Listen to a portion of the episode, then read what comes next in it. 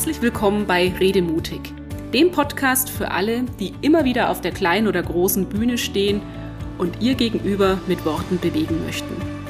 Ich bin Andrea Joost und hier erfahren Sie, wie Ihnen das mit noch mehr Leichtigkeit und Freude gelingt, wie Sie nicht nur den Kopf, sondern auch das Herz Ihrer Zuhörer und Gesprächspartner erreichen und wie Sie Ihren eigenen Redestil entwickeln.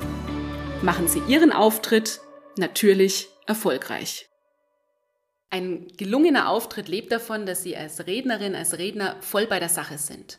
Nicht umsonst steckt in dem Wort Präsentation das Wörtchen präsent, also Dasein, im Hier und Jetzt sein, aufmerksam sein. Und genau das ist gar nicht so einfach, wenn vor und nach Ihrem Vortrag das pure Leben tobt.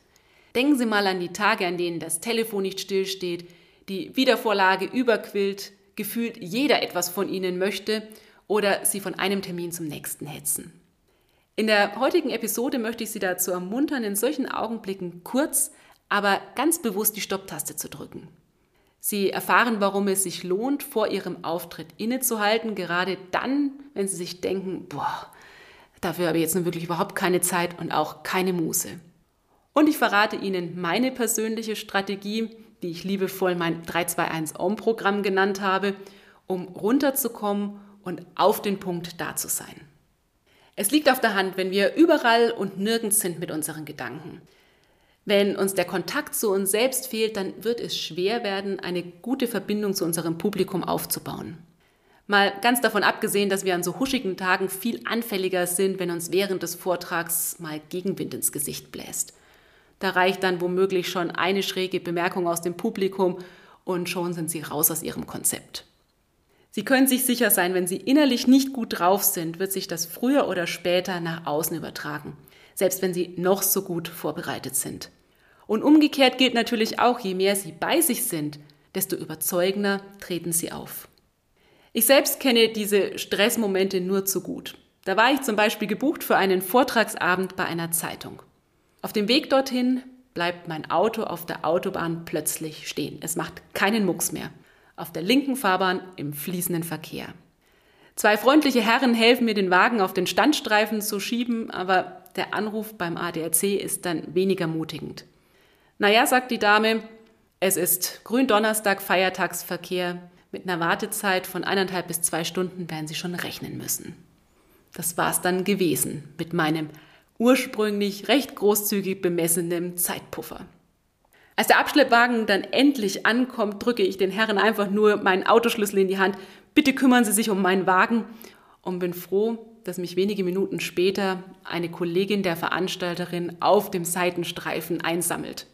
Mit Vollgas geht's nach Mainz und es ist fast ein kleines Wunder, aber wir erreichen den Veranstaltungsort zehn Minuten bevor es losgehen soll. Rechts da drüben ist unser Veranstaltungsraum, sagt die Dame zu mir. Links sind die Toiletten, falls Sie sich nochmal frisch machen möchten. Aber vielleicht ziehen Sie erstmal Ihre Warnweste aus.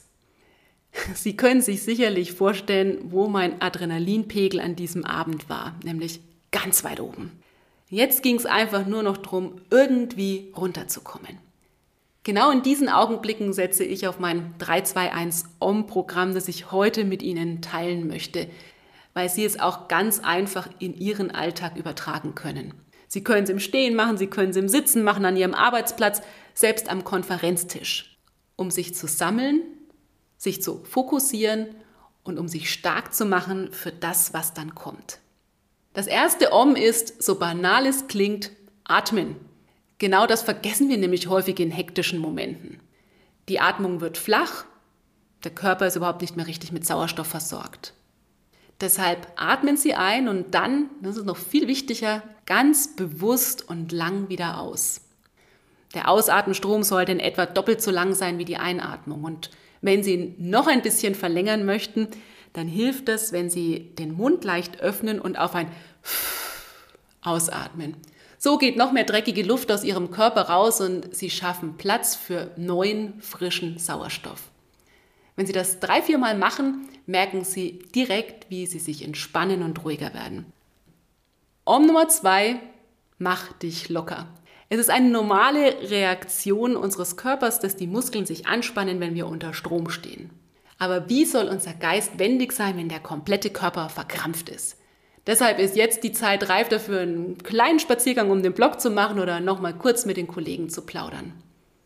Wenn Ihre Zeit dafür nicht reicht, dann kümmern Sie sich einfach ganz gezielt um die Stressstellen in Ihrem Körper. Und dafür räkeln Sie sich am besten erstmal, strecken sich und dehnen sich und fangen dann ganz unten bei den Füßen an. Spielen Sie mit Ihren Zehen, greifen Sie mit Ihren Zehen oder kreisen Sie auch mal mit Ihren Füßen nach rechts und nach links.